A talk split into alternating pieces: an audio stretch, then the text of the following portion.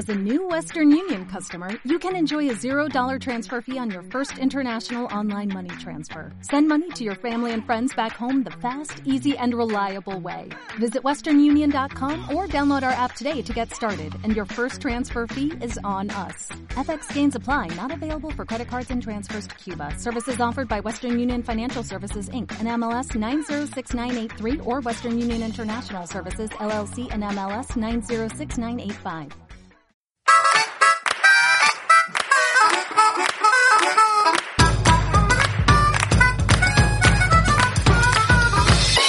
Enjuegados con Edu Pascual. Bienvenidos al sexto programa de Enjuegados. Hoy nos acompañará Rubén Asensio de TGC Factory, con el que hablaremos de Dead Men's Doublons, este juego ambientado en el mundo de los piratas. Luego también descubriremos las novedades de Two Tomatoes Games, junto con uno de sus dos tomates. Efectivamente, Jordi Rodríguez nos contará las novedades para este año, que no son pocas. Si seguís las redes sociales de Two Tomatoes Games veréis que no paran de anunciar novedades y está todo el mundo como muy emocionado. Por lo tanto, hoy también queremos emocionarnos con vosotros con las novedades de Two Tomatoes Games. Como siempre nos acompañarán Rubén Sánchez de Juegos y Dados para analizar el resurgir del dragón. Y no dejaremos de hablar de, animales, bueno, más o menos. Eh, escucharemos a Piru en su disección hablar de Oso Park, editado en nuestro país por Maldito Games.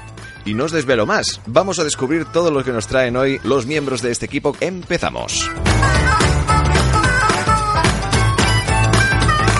Enjuegados, el Ludo Podcast.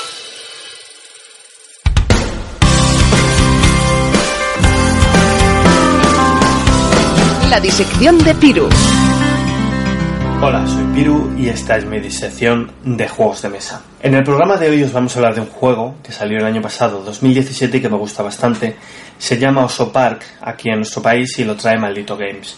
El original tiene un nombre parecido a Barren Park o algo así y es un juego de Phil Walker Harding. Este diseñador, Phil Walker, ha hecho juegos también muy conocidos como puede ser el Cacao, Sushi Go o Imhotep. Es un creador que a mí personalmente me gusta mucho y el arte de este juego ha corrido a cargo de Clement Franz, también conocido en el mundillo por sus dibujos, digamos, peculiares. El juego viene a durar unos 30-45 minutos y es para 2 a 4 jugadores. Es un juego muy sencillo en el que los jugadores intentan gestionar su parque a modo de comprar unas losetas y ir colocándolas en su tablero, unos tableros chiquititos en los que iremos cubriendo ciertas acciones que nos bonificarán para conseguir más piezas. Hacen una mecánica Tetris, una mecánica puzzle, en la que vamos colocando esas piezas intentando optimizar lo máximo posible nuestro parque, nuestra creación. Es inevitable eh, hablar de juegos como Patchwork, como antecesores de este estilo de juegos, y este es un juego que, que tomando una mecánica parecida a la del Patchwork, consigue una experiencia muy grata para cuatro jugadores. De hecho, esas serían sus cosas positivas, que puedes jugar algo parecido a Patchwork para cuatro jugadores. Algo muy positivo también es que es muy sencillo y que es un juego muy divertido. Eh, como cosas negativas, podríamos decir que la portada es bastante, bastante fea, ¿vale? Y, y, aparte de eso, yo no daría nada más negativo. Ha habido, ha habido críticas acerca del nombre Oso Park, pero a mí, sinceramente, me da igual como lo llamen, a mí me importa el juego, me importa el arte y a mí el nombre Oso Park me parece tan bueno como cualquier otro. Parcoso hubiera sido mucho peor. En cuanto a la experiencia de juego, la primera vez que tuve acceso a este juego, que lo pude ver, lo primero que pensé es, otro juego como el Patchwork, ¿para qué voy a jugar este juego? Si ya existe Cottage Garden, existe Patchwork, existen un montón de juegos parecidos. Bueno, a lo mejor no un montón, pero ya había antecesores. Y entonces, pues bueno, me lo estudié, me leí las reglas y seguía con la misma pregunta. ¿Para qué lo voy a jugar? Pues la respuesta es muy sencilla. Lo vamos a jugar porque es un juego muy divertido. Te da una experiencia de juego muy divertida e incluso es mejor que otros juegos como el Cottage Garden, que para mí se me queda un poquito, un poquito espeso a la hora de jugar. Y este Oso Park consigue esa combinación perfecta entre esa gestión de puzzle, gestión de piezas y la diversión. O sea, yo creo que su gran fuerte es esa diversión. Una mecánica muy sencillas con la cual cualquiera puede entrar al juego y que os van a traer muy buenas sensaciones. Un recomendable, como casi todo lo que hace Phil Walker Harding, y un juego que desde luego os dejará muy buen sabor de boca. Eh, esta vez hemos sido muy positivos, pero para mí Osopax se lo merece. Así que gracias y espero que os haya gustado este audio. Nos leemos, nos vemos, nos miramos, nos escuchamos y lo que queráis. Aquí estoy. Chao. Muchas gracias, Piru. Y si queréis saber más, queréis ver reseñas, cómo se juega, unboxings, eh, etcétera, etcétera, todo lo que tenga que ver con los juegos de mesa, pues vais a la mazmorra de Pacheco en su canal de YouTube, como también en el canal de YouTube de Juegos y Dados de la web juegosydados.com con Rubén Sánchez al frente y con el que hoy nos trae el resurgir del dragón. Enjuegados. Juegos de mesa para todos. ¿Qué tal, jugones? Volvemos una vez más a la sección rolera de Enjuegados. Rol de mesa.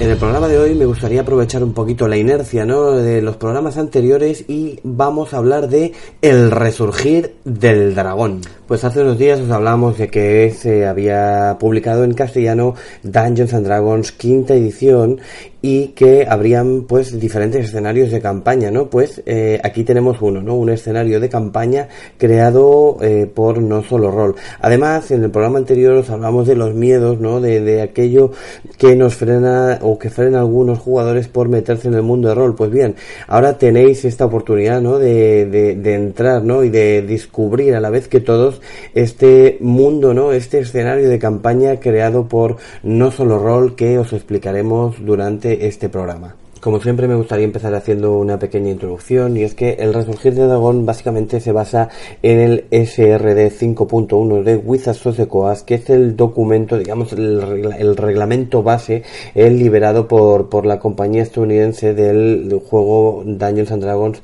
eh, quinta edición.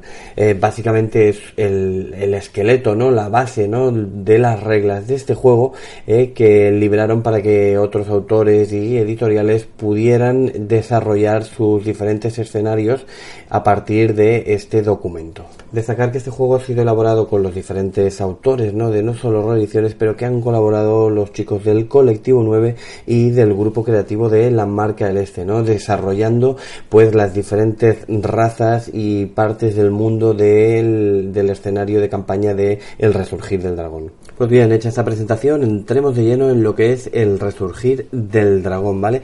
Lo primero de todo deciros que simplemente hablaré un poco de las diferencias con respecto a Dungeons and Dragons, ya que hace unos, unos días, como sabréis, hicimos una reseña sobre este y no creo necesario volver a explicar otra vez todo el reglamento. Así que eh, vamos allá.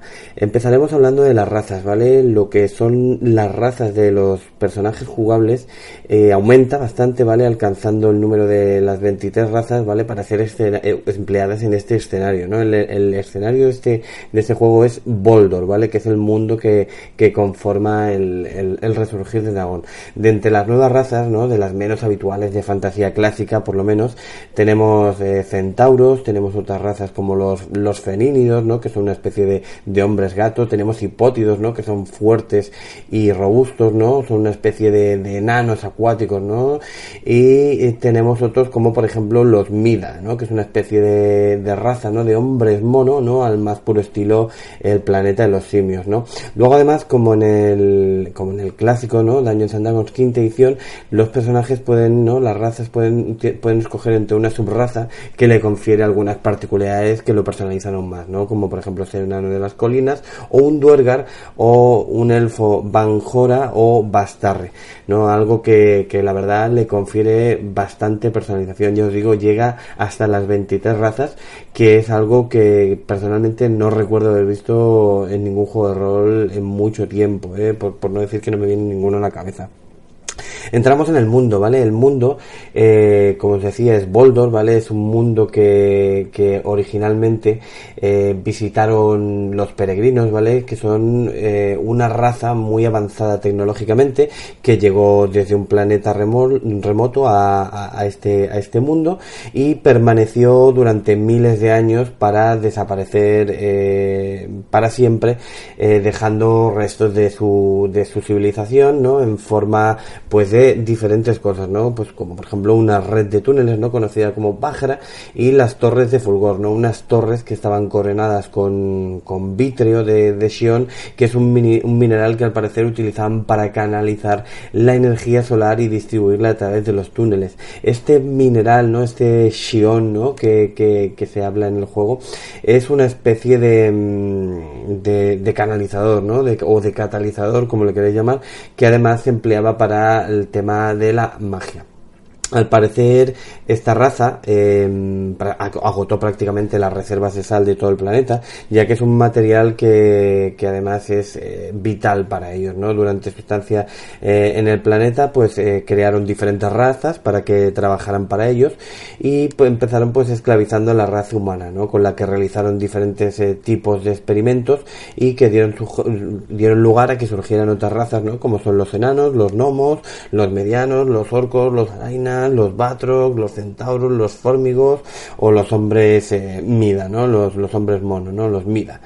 Eh, pues bien, transcurrieron los siglos durante los cuales Boldo fue cambiando, fue mutando, ¿no? Debido al desarrollo de los peregrinos que consumían los diferentes recursos del planeta y construyeron sus, ciudades conectadas por, por, por una red de, canales, ¿no? Que, que emergían, ¿no? Eh, en eh, estas, estas intrincadas redes de túneles, pues en estas torres de fulgor que os hablaba antes, ¿no? Llegó un momento en el que el sion de las torres, eh, pues comenzó a generar diferentes catástrofes naturales, eh, vientos de magia que emanaban de planos paralelos, desencadenaban tempestades alrededor de las torres de fulgor y fue en ese momento cuando los peregrinos decidieron abandonar el planeta. Aunque no todos se marcharon, ya que unos pocos, enfermos o malditos, fueron castigados a quedarse en el planeta, ¿no? Con lo cual, eh, bueno, pues se supone, ¿no? Que quedan vestigios de, de esta raza pululando por el planeta, ¿no? Es, eh, le da ese, toque, ¿no? Así pues nos encontramos en un planeta en el cual los, los peregrinos han, abandonado, eh, exceptuando aquellos que se han quedado, ¿no? Por ahí, por el planeta, y las razas, pues se encuentran acomodo en Boulder, ¿no? Las diferentes razas y comienzan a prosperar. La verdad es que es un, es un juego que es que se nota que bebe bastante, ¿no? De diferentes escenarios de campaña de Dungeons and Dragons, ¿no? De toda su historia de Dungeons and Dragons, y la verdad es que es, además de ser un escenario bastante innovador, un escenario que aúna ¿no? muchos conceptos, es un, es un juego que es bastante fiel, ¿no? bastante canon a la filosofía de Dungeons and Dragons. Nosotros ya llevamos unas cuantas semanas jugándolo y la verdad es que una de las cosas pues que, que está gustando mucho, ¿no? aparte del sistema de Dungeons and Dragons que intenciona a los jugadores, es este esta ambientación ¿no? de, de Boldor creada por, por los chicos de No Solo Roll Colectivo 9 y el grupo creativo de la marca en este. Francamente, a nosotros nos está encantando. Creemos que, es una, una, ambientación que tiene mucho margen, porque ya no estamos hablando de una ambientación en la cual los personajes se meten eh, en dungeons eh, porque sí, ¿no? En, en, en, una, en unas mazmorras porque sí, sino que normalmente son atraídos por eh, vestigios, ¿no? Restos de civilización de, de los peregrinos que se, que se, que se encuentran en Bájara, ¿no? En esta red de túneles, ¿no? Con lo cual es bastante, yo os digo, bastante original y muy divertida jugar. Resumiendo, yo creo que es una ambientación que, que, me gustaría recomendar a todos aquellos que se quieran introducir a los, a los juegos de rol o que les interese hacer un, una pequeña degustación, ¿no? Yo creo que, así como os decía la semana pasada, ¿no? De, de perder esos miedos, ¿no? A no conocer el universo, a no conocer la, la, ambientación de un juego. Y yo creo que ahora es una excelente oportunidad con este resurgir de dragón, ya que es un, un planeta, un mundo en el cual todos los jugadores vamos a, empezar a conocer poco a poco y el cual va a ir creciendo paulatinamente, ¿no? Con lo cual es una excelente oportunidad para eh, comenzar a jugar con este el resurgir del dragón. Hasta aquí esta presentación del resurgir del dragón. Como siempre espero que os haya gustado y nada, cualquier comentario será bienvenido. Muchas gracias por oírme y hasta otra. Un abrazo familia. Enjuegados, el Ludo Podcast. Y vamos a hablar de novedades y lo hacemos pues eh, con TCG Factory que está on fire, como dice la expresión, ya archiconocida por todos y lo hace pues trayendo juegos sin parar, porque es que Rubén Asensio, ¿qué tal? Ar, Edu, ¿cómo estás? Ar, eso digo yo. Exacto, la, cosa va de, piratas. Pues sí, efectivamente, eh, hablamos de estas novedades, no, no paráis de dar títulos y es que realmente fue llegar tú y encontraron a, esa persona que tenía que comunicar, pues efectivamente, todas las novedades que TCG Factory deparaba para este 2018. Fue un amor, yo creo que mutuo, porque nos vino muy bien a los dos. Y sí, estamos, como estamos ahora lanzando, estamos iniciando, pues lo suyo es ir, yo creo que haciendo lo que estamos haciendo. Eh, traer nuestras primeras novedades. Eh, Dead Man's Doublons, por eso hablamos de piratas, es el segundo juego que ponemos en el mercado en colaboración con Thunder Games. Tenemos que recordar siempre a, nuestros socios, ¿no? que son los editores originales del juego. Nosotros lo hemos traducido, eh, lo traemos en español y lo ponemos en las tiendas, lo distribuimos aquí en, en España bajo nuestro sello también. Te tengo que agradecer mucho esta invitación que has vuelto a hacerme, Edu. Hombre, es que la verdad es que teniendo en cuenta el gran trabajo que se está haciendo y a muchos de los aficionados, de los jugones, que ya pueden ver cómo vuelves a estar con, ah, con los vídeos y en este caso con ah, TCG Factory detrás y evidentemente tenías tu gran comunidad con ah, mi cabeza friki y muchas personas ya tenían ganas de volverte detrás de, detrás de la pantalla. Me imagino que para ti ha sido especial, ¿no? Volverte a poner ahí delante de una mesa, hacer tus reseñas y a explicar también, evidentemente, estas novedades. Sí, eh, hemos tenido que hacer eh, un proceso un poco de cambio y de reinventarnos porque es muy distinto lo que hacemos en TCG Factory a lo que se hacía en mi cabeza friki. Eh, aquí tenemos un canal de YouTube que lo que pretende es acercarse al usuario final, al cliente, digamos, al, jugón, ¿no? Al jugador. Eh, por eso hacemos los cómo se juega de los juegos, por eso estamos enseñando también accesorios y demás, pero también se trata de llegar a las tiendas y que, que, al fin y al cabo son nuestros clientes, ¿no? TCG Factory no deja de ser al fin y al cabo distribuidora y editorial. Y por eso hemos tratado de hacer una mezcla entre ambos. Y por eso hablamos, además de juegos de mesa, pues de, merchandising, de accesorios para juegos, etcétera, que es lo que movemos nosotros en el mercado. Y hablando precisamente de estos juegos, ya, oye, no esperemos más, hablemos de Dead Man's Doublons, este juego ambientado en el mundo, en el mundo pirata, y en el que evidentemente todos aquellos aficionados al mundo pirata, que no son pocos, tienen en este juego el, ambiente que querían de un juego de mesa. Se puede decir que sí, además estamos ante un juego que va a aceptar a un rango muy amplio de jugadores. Realmente en la caja, si tú la miras, te va a poner para 2 a 6 jugadores a partir de 14 años de edad. Pero eh, yo lo he jugado con, por ejemplo, mi hijo mayor, que va a cumplir 7 añitos, aunque sí es verdad que lo tengo muy implicado en el mundo de los juegos de mesa, eh, pero él ha podido jugar también. Es un juego eh, prácticamente casi independiente del idioma, si es cierto que tiene algo de texto en las rosetas, es un juego de programación de acciones, entonces eh, realmente eh, no necesitas tampoco jugarlo de manera dura, que si quieres puedes hacerlo, pero si no, pues lo puedes jugar dedicándote a jorobar al resto de jugadores. Es un juego de estos que se llaman en inglés de take that, de, mucha interacción entre, entre, jugadores. Lo que vas a hacer es tener tres cartas sobre la mesa que tú vas a ir colocando cada turno y esas cartas van a hacer que tú muevas tu barco sobre el tablero, tu barco pirata, que hagas distintas acciones con tu capitán, que lo vas a tener en una isla, que es la parte central del tablero, a la caza de lo que buscan todos los piratas al fin y al cabo, que es el, tesoro, ¿no? y de esos doblones, evidentemente, que marcan ah, el título de, este juego y que está, yo creo que ilustrado de una forma extraordinaria. Vemos este tablero em, donde nos encontramos con esa isla y ese mar alrededor. Una de las cosas que me, me sorprendió precisamente es que este, esto tiene algo que ver, es decir, una cosa es cuando eliges tu personaje, tienes tu, ficha con tu tripulación, ahí está ese capitán pirata, y que también tiene su barco. Entonces, después de, realizar este movimiento con estos capitanes alrededor de, esta isla, entra una segunda fase donde los barcos también juegan su papel. Sí, exactamente. Eh, el juego, lo que es la partida en sí, digamos que se divide en, en dos grandes fases. En cada una de ellas los jugadores se van a ir turnando. En la primera, tú vas a mover en cada turno, vas a tomar una acción con tu barco hay cuatro regiones de agua, con lo cual es algo que está muy cerrado y que va a propiciar que nadie se puede escapar de, la interacción, que es lo que busca el juego.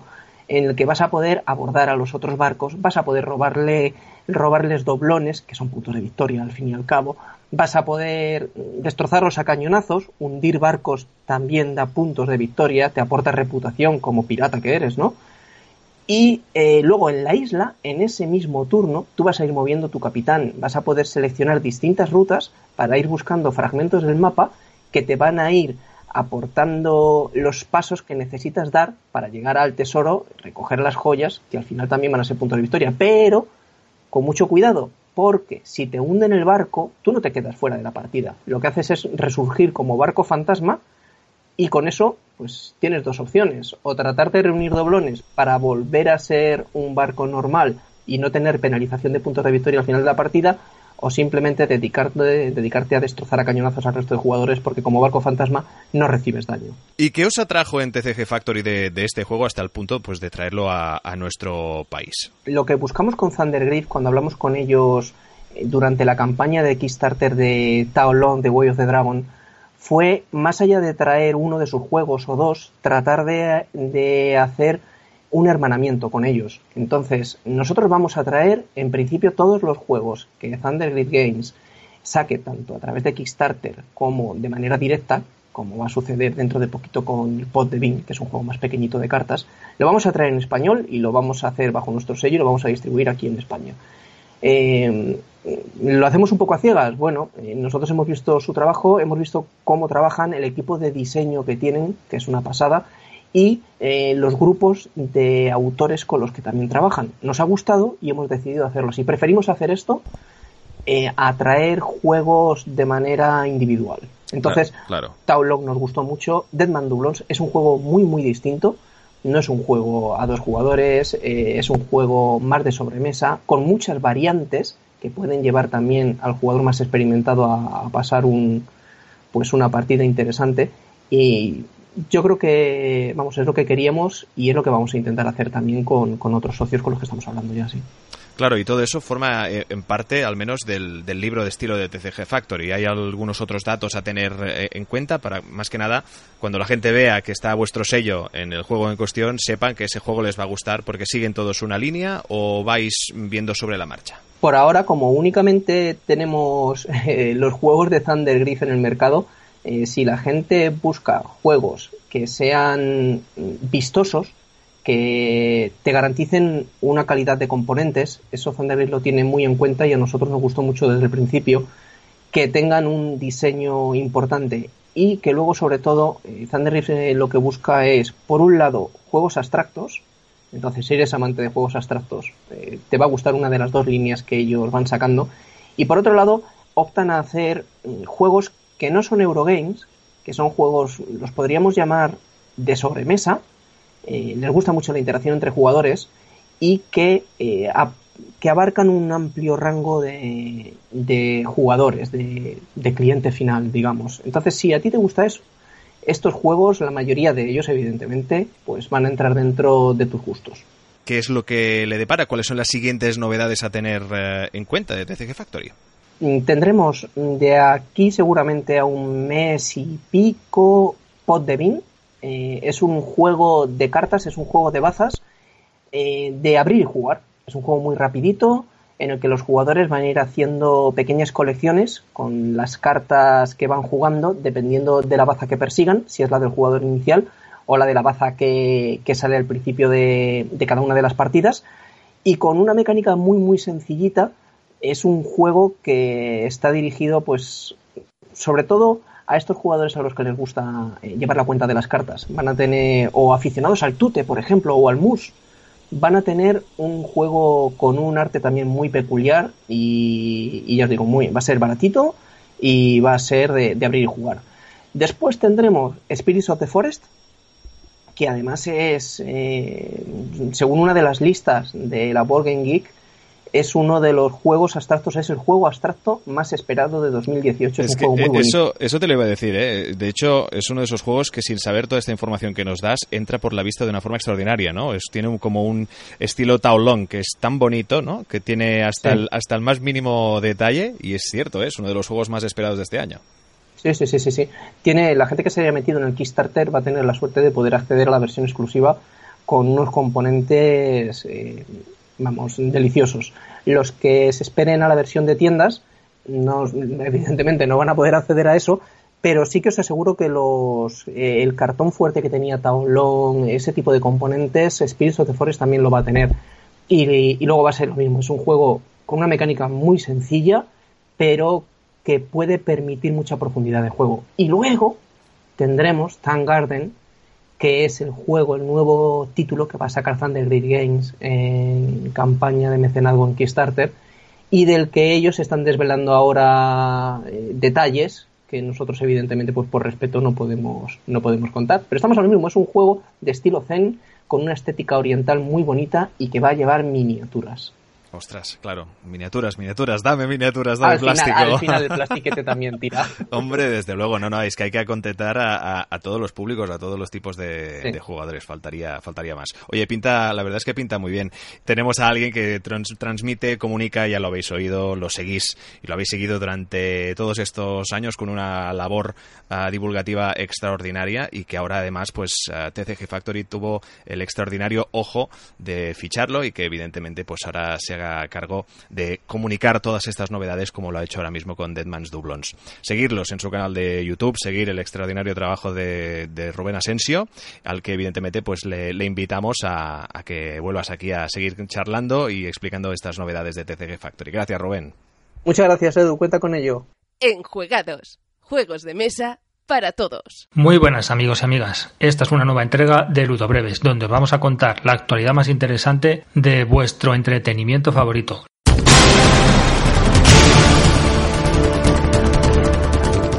Dos Tomates publica Penny Papers, tres títulos donde usaremos los dados para completar puzzles y conseguir el objetivo de cada juego antes que nuestros rivales. Lo mejor de esta línea de juegos es que no tiene límites al número de jugadores y la rapidez de sus partidas lo hace un entretenimiento ideal para una sesión donde haya gente no muy acostumbrada a jugar.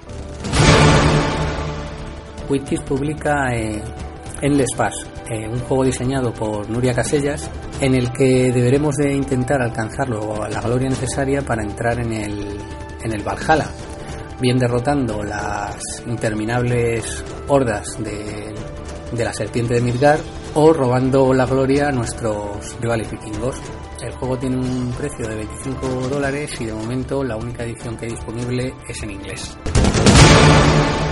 Tras ser adquirida por la multinacional holandesa Jumbo, la empresa juguetera española Disset publicará en nuestro idioma cuatro juegos eh, de mesa modernos. Estos juegos han sido diseñados por figuras de talla internacional como son Rainer Nicia, Wolfgang Kramer y Michael Kesslin o Prospero Hall, entre otros.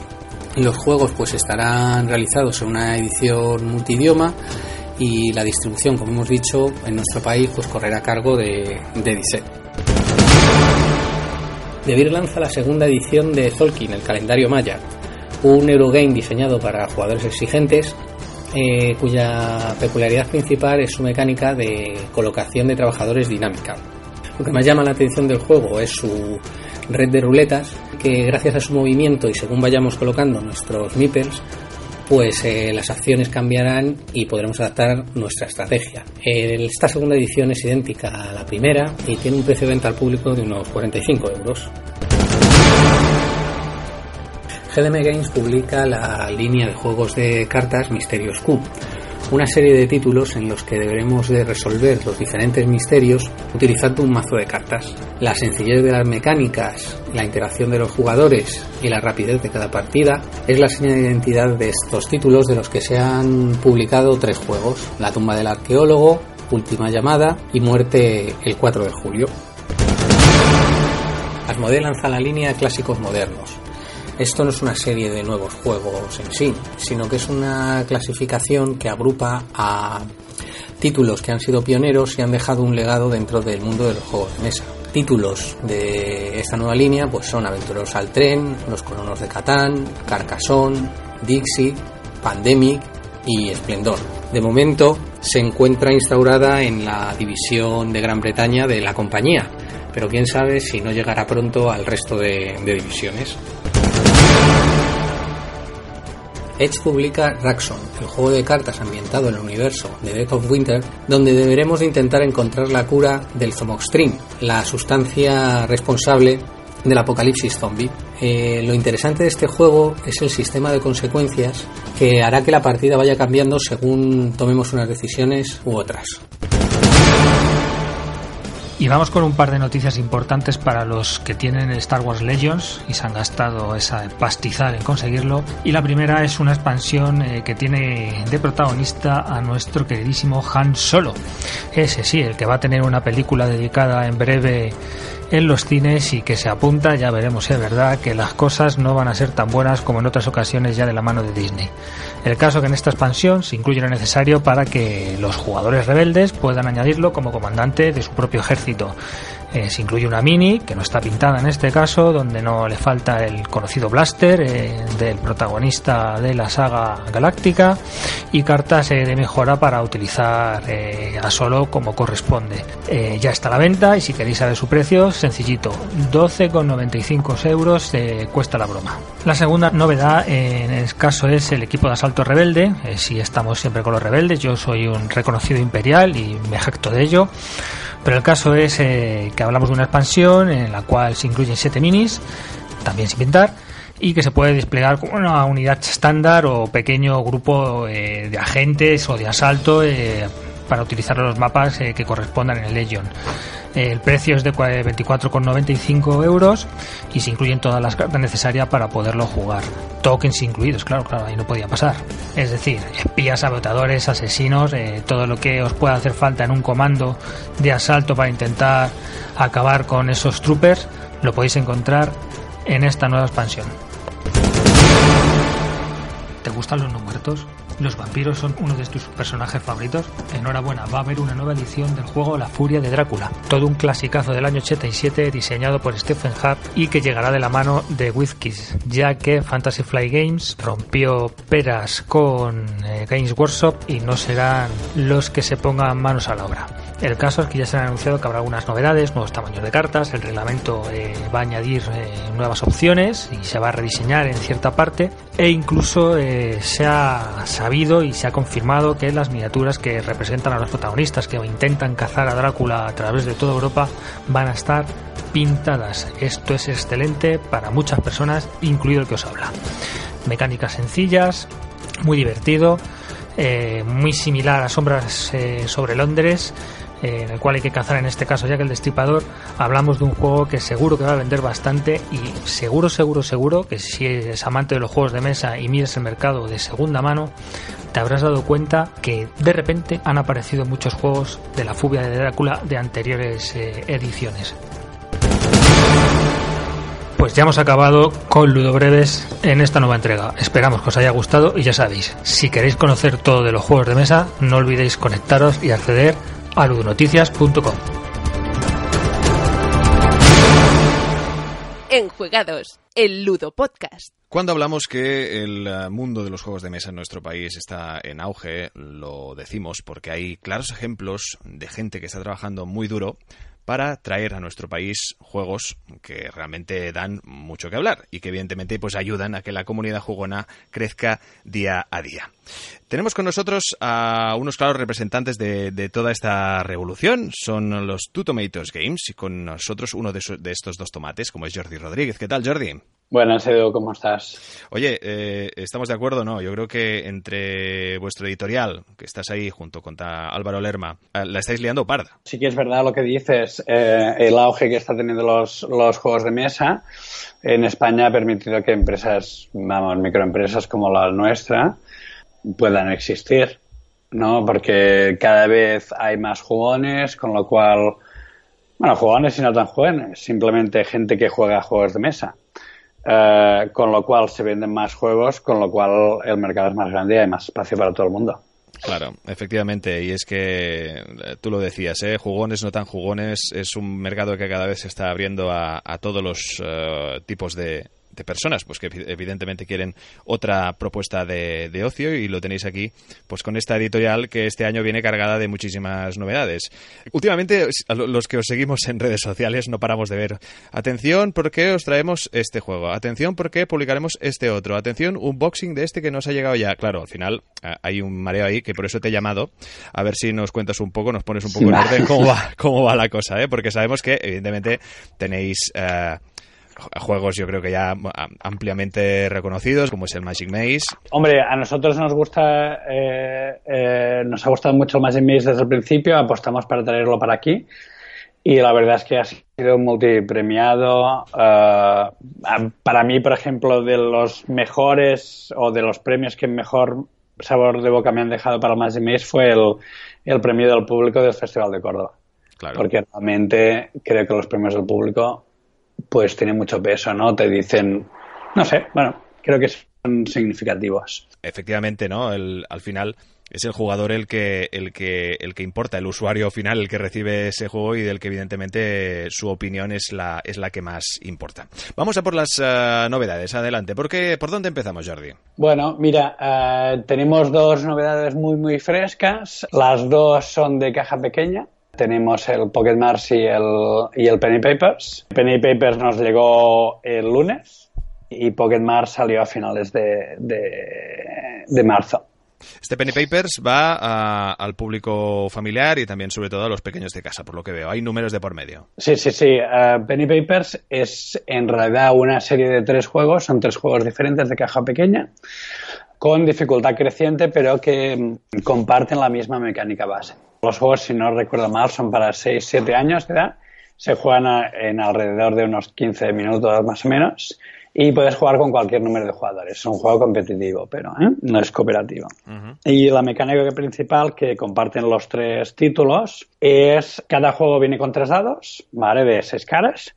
Y la mecánica principal es en cada, en cada turno uno de los jugadores tira los tres dados y todos los jugadores tienen que escoger una combinación numérica que sea posible hacer con esos tres dados, es decir, escoger uno de los dados, la suma de cualquiera de las dos, de dos dados, o la suma de cualquiera de los tres dados, y eh, escribirlo en una hoja tienen, cada jugador tiene su propia hoja, digamos como una, una parrilla, digamos, donde se pueden rellenar los espacios con números. Y al final de la partida, según cómo hayas rellenado esa, esa parrilla de números, eh, vas a ganar más puntos o menos. Ya te digo, los tres mantienen, eh, tienen esa, esa mecánica principal, pero eh, con, digamos, complejidad creciente.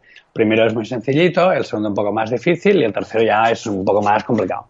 Exacto, y eso es lo que hace que evidentemente un juego de mesa ya no solo sea un eh, divertimento, también una herramienta para aprender, sino también un reto, ¿no? Al final, quien juega ese primero querrá jugar un segundo nivel con más eh, grado de dificultad y así sucesivamente hasta el tercer nivel. Exacto. A ver, este juego para las familias está muy bien porque aparte de las matemáticas obvias que hay, ¿no? Porque cuando quieres escoger un número tienes que ver a ver si lo puedes sumar, ¿no? Con los dados que te han salido.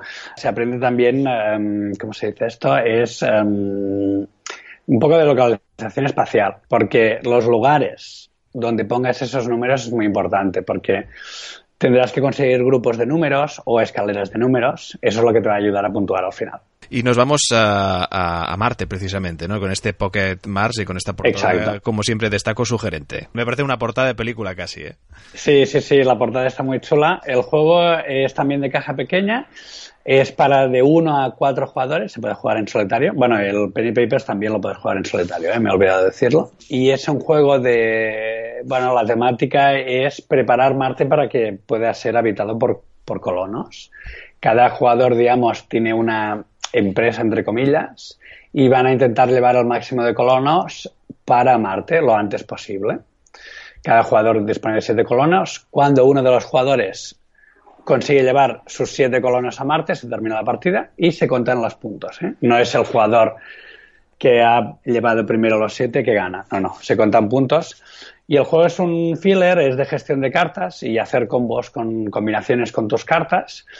Uh, es bastante sencillito, pero recomiendo haber jugado un poco a juegos de mesa porque, como decía antes, realmente tienes que sacar el máximo provecho de, tus cartas. Un detalle que me gustaría ah, destacar y es el, hecho de que cada vez hay más juegos, antes, o pasó al menos con el fenómeno de, juegos para de juegos de mesa para dos personas, que también los hay ahora para jugar en modo solitario. Al final se está abarcando unos modos de, juego que efectivamente eh, hagan que te sea casi imposible no comprar un juego de mesa. Sí, la verdad es que, por ejemplo, en nuestro país eh, que digamos hay menos cultura de juego de mesa, hay mucha gente que, que sus amigos o amigas no juegan a juegos de mesa.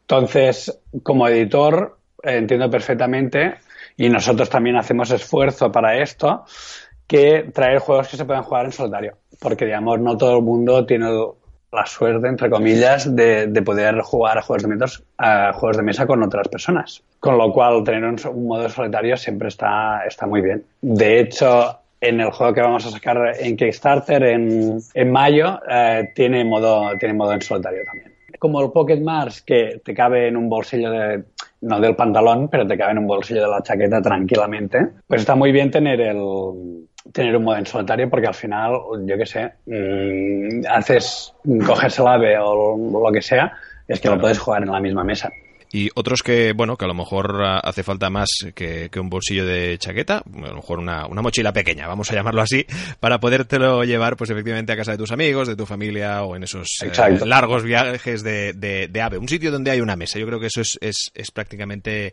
imprescindible. Tenemos juegos como uno que, bueno, que ya lo tenéis desde hace tiempo ya a, a la venta, como es este eh, Ponzi Scheme, ¿lo digo bien? Sí, Sí, sí, sí. y que todo el mundo dice maravillas, habla, habla auténticas maravillas de este juego. A ver, este juego es, aunque la caja sea mayor, que eso a lo mejor a alguien le intimida un poco, ¿no? Sobre todo las personas que se están acercando al hobby y tal. Eh, es un juego totalmente casual. O sea, puede jugar todo el mundo. Vamos, todo el mundo que haya jugado, por ejemplo, al Monopoly puede jugar a este juego. En Ponzi Scheme, cada jugador intentará eh, construir su propio esquema piramidal, ¿vale? Que, creo que es una, una temática que en España lo conocemos bastante bien, sí. Eh, por desgracia. Y entonces simplemente lo que el juego refleja perfectamente eh, esta temática. Los jugadores empiezan sin nada y cada turno, el juego se juega por rondas donde juega cada jugador, ¿no? Divididas en turnos. Tienes un primer turno donde conseguirás fondos para, para tu esquema piramidal, es decir, coges a un nuevo a un nuevo inversor o como se dice en castellano, bien dicho, o a un primo, ¿no? Que te da dinero y a este señor le vas a tener en X turnos, en función del, del, que escojas, le vas a tener que pagar unos intereses. Y luego tenemos, eh, y aparte vas a coger una industria. Tú ese dinero lo, lo recuperas, pero también lo, digamos que lo inviertes en, eh, en una industria. Hay de, cuatro tipos diferentes. Y luego tenemos una segunda fase en el turno, donde los jugadores, el dinero siempre que tienes es secreto, ¿vale? El juego viene con unas pantallas para poder esconder el, el, el dinero que tienes. Eh, el juego también viene con un sobre que se utiliza en la segunda fase. Tú puedes hacer una oferta por una industria que tengas en común con otro jugador. Entonces, ¿cómo lo haces la oferta? Pones el dinero que tú consideres apropiado dentro del sobre y se lo pasas. Eh, entonces, ese jugador tiene dos opciones, el jugador que recibe el dinero. O bien acepta tu oferta, te da la industria y se queda el dinero, pero claro, el importe de la transacción solo lo conocéis vosotros dos. O bien te hace una contraoferta metiendo la misma cantidad de dinero que te has puesto dentro del sobre. Luego te pasa el sobre y tú estás obligado a, aceptar esa oferta, con lo cual te quedas el dinero y le pasas la, la, la industria. Y esas son las reglas del juego, simplemente es eso. Son juegos de paraleo y negociación. Sobres, dinero, es que cómo, cómo os gustan los, los juegos de, mesa con mensaje en Tutomitos, ¿eh? Hay un poco reivindicativos también, de esos que plasman la, la cruda realidad que, que, toca vivir en, en eh, muchos países, ¿no? Al final, con el que fue el Lord of the Pigs, yo creo que representaba claramente cómo, cómo es la gente que mueve los hilos en realidad y, cómo es la gente que mueve los hilos en, en nuestro país. Sí, la verdad es que siempre tenemos que encontrar una manera de diferenciarnos del resto de editores, sean de, España o de fuera, y lo hacemos por suerte o también por, por, voluntad propia. Eh, lo hacemos en dos ejes y en esos dos ejes plasmamos lo que nosotros nos gusta. En cuanto a temáticas, nos gustan mucho las temáticas actuales, eh, contemporáneas y luego también con la estética.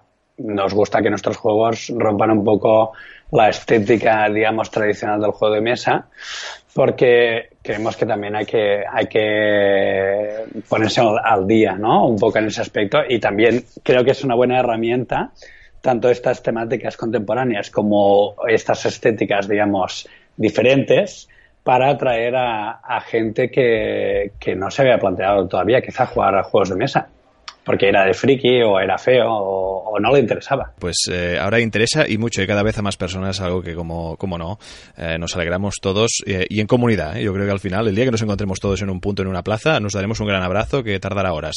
Oye, Jordi, lo dejamos ya quizá para otra conversación porque nos estamos quedando sin, sin tiempo de estas ah, novedades que vienen próximamente en Tu Tomatoes Games, pero me gustaría acabar con la, con la siguiente pregunta. Y es que recuerdo hace un tiempo que me dijisteis que tanto tú como Álvaro estabais detrás de un juego que tenía que ver pues con, todas esas personas que están como obsesionadas con el apocalipsis. ¿En qué punto está? Pues la verdad es que me sabe mal decirlo, pero está bastante verde. A ver, este será el juego con el que Álvaro y yo, digamos, volvamos a ser autores, ¿no? Porque ya toca. ahora mismo, sí, ya toca. El tema es que con las, digamos, las presiones, la carga de trabajo de la editorial no hemos tenido mucho tiempo, pero ha habido desarrollo, está en desarrollo ahora mismo. Y sí, la idea es cada jugador, eh, la premisa del juego es que cada jugador es un poco de estos, de esta gente que está, bueno, está un poco loca, ¿no? De, Estados Unidos, sobre todo. que creen que el, que creen que el, mundo se va a acabar. Eh, la gracia del juego es que eh, tú te vas a preparar para el, para, el, para el final del mundo, porque sabes que va a acabar, pero la gracia es que no sabes cómo se va a terminar ganas locas de jugar este juego con una temática yo creo que más que atrayente y que teniendo en cuenta las dos mentes pensantes que hay detrás de ello, pues realmente dará de qué hablar. Jordi, nada, que oye, suerte, gracias por vuestro trabajo y vamos, seguimos hablando. Cuando quieras, hablamos y te presento las nuevas novedades. Muchas gracias a ti. En Juegados, juegos de mesa para todos. Llega el momento de un debut. El debut de Mark Travé, presidente de Ayudar Jugando, que se ha dejado engañar. Y como además le gusta el mundo del podcast, que lo podéis seguir en Cero en Cordura, pues también se ha decidido a ir formando parte de Enjuegados en estas colaboraciones esporádicas, cosa que, como al resto de colaboradores de este programa, lo agradecemos y muchísimo porque son los que realmente dan sentido a Enjuegados. Escuchamos a Mark Travé. Hola Edu. Un placer acompañarte hoy aquí en Enjuégate, en lo que esperemos no sea una simple colaboración puntual y ya veremos qué, qué nos puede deparar el futuro. La verdad es que hoy he venido para hablaros de una experiencia, las jornadas Iludo, organizadas por Banshee Errante en Mataró hace apenas unas semanas, que ha sido la de convertirme en miembro de un jurado de un concurso de prototipos. Bueno, evidentemente no voy a entrar a dar los detalles de las valoraciones que hicimos los miembros del jurado, porque eso queda dentro de la confidencialidad de las conversaciones que tuvimos y principalmente porque soy el único que está aquí, con lo cual ellos no podrían defender mi visión de sus opiniones ni los posibles errores que, cometiera. Pero fuera de este punto creo que la experiencia vivida es suficientemente interesante como para que bueno, los oyentes pues puedan, puedan saber lo que se siente o al menos lo que sentí yo al, al ser miembro de un jurado así. Los miembros del jurado eran Tony Serrades Enferm, autor del juego Victus y de otros, y miembro de, la consultora Santa Clara del mundo del juego, una persona con, una amplia experiencia, con un conocimiento profundo de lo que son los actores de, este, de este mundillo. Benja, eh, una de las personas del equipo de marketing de, de BIR, y responsable de esos famosos vídeos de, de Beer News o de las secciones de la Taberna del Troll. Y la verdad es que, bueno, tiene un, conocimiento profundo de, cómo se mueven las cosas en las editoriales. Y para entrar más profundamente en las editoriales, pues estaba César, el editor de SD Games, que, bueno, nos aportó un conocimiento también eh, vital a la hora de valorar eh, elementos tipos eh, un producto bien acabado, y, ciertos, ciertos detalles. Y finalmente yo, que bueno, llevo unos años como jugón, eh, miembro del podcast Cero en Cordura y presidente de la asociación Ayudar Jugando, de la que ya hablamos aquí hace unas semanas y de las que estoy seguro que en algún que otro momento pues os volveré, volveré a hablar. La mecánica del concurso fue bastante interesante porque, a ver, ellos tenían organizado para que llegara, se presentaran hasta un máximo de 30 juegos. Estos 30 juegos mandaban las reglas por escrito a la organización y ellos se dedicaron a hacer una primera criba de la cual solo podían llegar seis candidatos a la parte final, que es donde entraba el, jurado del que fui, miembro. Muchas veces eh, las reglas, cuando se piensa un juego, creo, yo no es que haya creado ninguno para publicar, pero, pero he visto unos cuantos, eh, la verdad es que mm, solemos no darle demasiada o excesiva importancia. Lo importante siempre es el producto, el producto, el producto, el juego, lo que nos interesa, las mecánicas, el si va a funcionar, si no va a funcionar, cuál es la temática que, que vamos a tratar.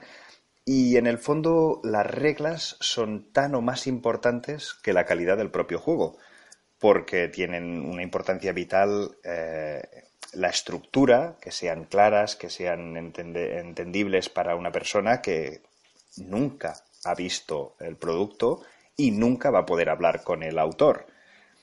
Eh, evidentemente, mm, el redactado mm, que sea claro, que tenga ejemplos, pues también es, también es importante.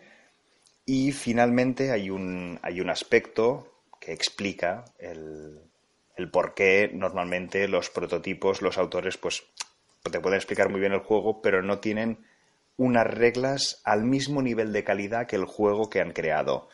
Y es porque es extremadamente aburrido ponerse a redactar un, un reglamento.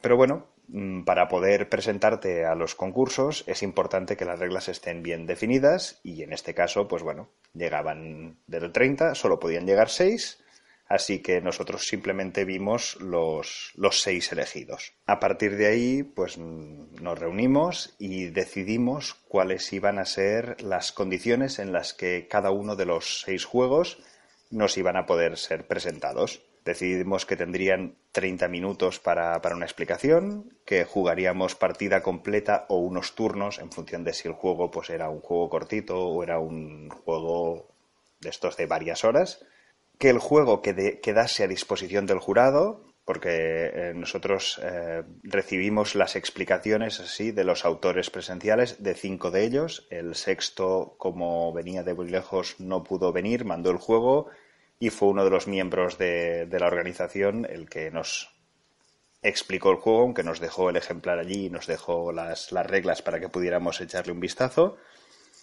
Pero eso sí, era importante que el juego pues, pudiera quedar a disposición del jurado para que nos fuéramos a una sala aparte y pudiéramos pues, jugarlo si lo considerábamos oportuno. Y finalmente, el orden de visita a cada una de las mesas lo decidimos pues como se tiene que hacer en un mundo de jugones, lanzando dados.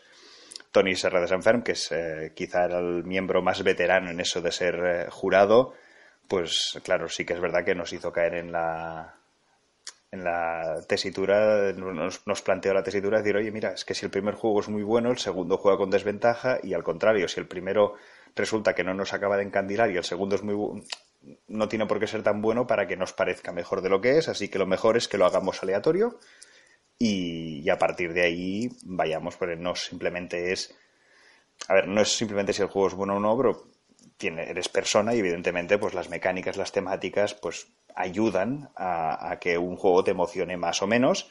Así que lo mejor era ser cuanto más asépticos mejores e intentar dar las mismas oportunidades a cualquiera de los, de los juegos. A partir de ahí, pues eso fue lo que hicimos. Fuimos visitando los juegos, los autores nos explicaron el reglamento, de los que pudimos echamos una, una, partida completa, de los que no, pues echamos suficientes turnos como para ver si la mecánica, las mecánicas, la temática, el cómo estaban implementadas las, las mecánicas para reflejar la temática que habían elegido. Bueno, varios, varios puntos. Y a partir de ahí, luego nos sentamos nosotros a puerta cerrada a deliberar.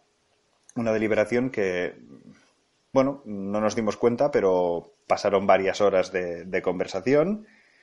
Y estuvimos, pues eso sí que puedo, puedo decirlo, eh, estuvimos valorando aspectos como la innovación en las mecánicas que se proponían, la ambientación y qué también representaban la ambientación a través de esas propias mecánicas, qué tipo de materiales o concepto de componentes no tanto ya estaban puestos en el en el En el prototipo, porque ya sabemos que el prototipo pues es eso, un prototipo, y lo que luego serán fichas de plástico de la mejor calidad, pues hoy son cartoncitos, pero sí que planteamos, pues les preguntamos qué tipo de, materiales querrían, querrían usar y una de las cosas que, valoramos, supongo también porque teníamos un perfil de, editores y de autores, pero yo creo que cualquier jurado se, plantea estos aspectos, era cuáles de esos juegos parecían un producto acabado. Normalmente eh, los juegos en el estado de prototipo requieren un trabajo posterior de edición. Re-redactado de reglas, adaptar los textos, mirar los materiales, mirar luego cómo se podrá fabricar a un coste menor pero a la misma calidad o a mayor calidad sabiendo que tendrá un coste, las dimensiones de la caja, hay mil decisiones desde logísticas a estéticas a un autor cuando, cuando vaya a firmar con una editorial no se crea nunca que el juego que ellos presentan ya está acabado. No. Bueno, igual alguno habrá, pero por lo general entiendo yo que, hay un trabajo posterior en el que se revisan los, los, aspectos de los juegos pues hasta el mínimo detalle y ese es precisamente el papel de una editorial, como ocurre pues con una novela, el editor le va diciendo al autor, oye, mira, sí, pero esto igual lo tendríamos que reflexionar otra vez, igual el autor sale, se sale con la suya y convence al editor, pero el, el, papel del editor al menos es cuestionarse, hacer cuestionar estas cosas, ¿no? Entonces, lo que sí que valoramos era cuáles de ellos presentaban un producto más acabado, ¿no? aquellos que tenían pues eh, el, concepto global más, más eh, cerrado, más redondo, por decirlo así, ¿no?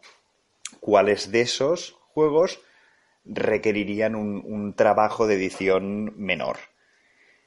Pensando pues en aspectos tales como que el juego debe fabricarse, debe promocionarse, debe de venderse y finalmente pues debe jugarse por alguien que no solamente tiene que entenderlo y vivir la experiencia, sino que además le tiene que gustar y ya que estamos, a poder ser hablar bien de él. Y la verdad es que fue una experiencia completamente nueva para mí, nunca me había planteado estos niveles de, análisis para decidir a quién le dábamos el premio, porque claro, sí que me había analizado muchos juegos, pero nunca haciendo un análisis comparativo, viéndome en la disyuntiva de tener que dar un premio que además, tanto para el primero como para el segundo, tenía unas implicaciones económicas y de gratificaciones a la hora de poder fabricar un prototipo que eran, que eran bastante, bastante suculentas, con lo cual era aquello de, bueno, pues tiene que ganar aquel que creamos que, que más lo merezcan nuestros criterios que, nos hemos fijado. Quedamos bastante impresionados por, por la calidad de los, de los prototipos que habían llegado a la final y bueno, el resultado lo tienen publicado la gente, la gente de Iludo, pero creemos que llegamos a la decisión más eh, que nos pareció más acertada. El ganador fue el juego Cats de César Gómez y el segundo premio fue para el juego Caseway de Alberto Millán. Y bueno, hasta aquí mi pequeña sección de hoy. Ha sido un placer y hasta la próxima. Muchas gracias, Edu. Todo el mundo que conozca a Fernando Vázquez sabe que disfruta de los juegos de mesa, pero sobre todo los disfruta rodeados de los pequeños de casa y también de su familia. Y es por eso que conoce muy bien todo este ámbito y por eso le pedimos siempre que nos recomiende los juegos más adecuados para poder disfrutar de un rato divertido y, como no, educativo.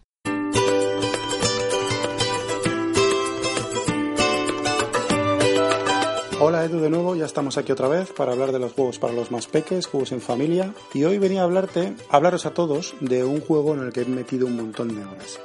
Eh, es un juego que, aunque es un pelín caro para lo que realmente es el juego, ha sido una de las adquisiciones más amortizadas en esta casa sin ninguna duda. Todo el mundo, creo, por lo menos los de mi quinta, eh, han pasado horas en la calle jugando con las típicas chapas o iturris, no sé cómo, lo llamaban por ahí. Aquí le llamamos los iturris, aquí en Bilbao. Pero bueno, yo creo que son las chapas. Esto que le golpeábamos eh, con el dedo y hacíamos eh, carreras y caminos por tierra que veníamos hasta los ojos de barro. Bueno, pues alguien tuvo la magnífica idea de convertirlo en un juego de mesa y algo a que podemos jugar todos.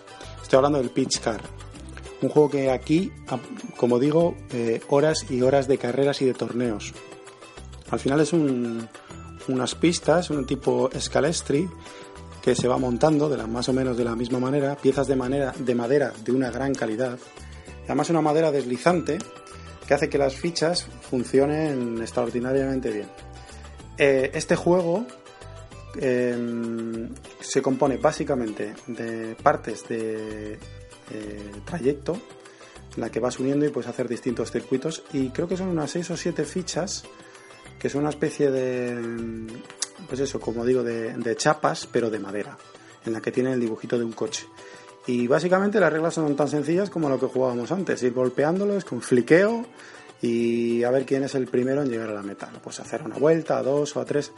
Este juego, exactamente no sé la edad recomendada, que posiblemente sea unos 7-8 años, pero cualquier niño que sea capaz de hacer el gesto con los dedos de lanzar, o si es pequeñito y no sabe, lanzarlo directo y golpearlo directamente con la mano, puede jugar. Además es un juego muy divertido para toda la familia y que recomiendo que lo probéis. Un abrazo chicos.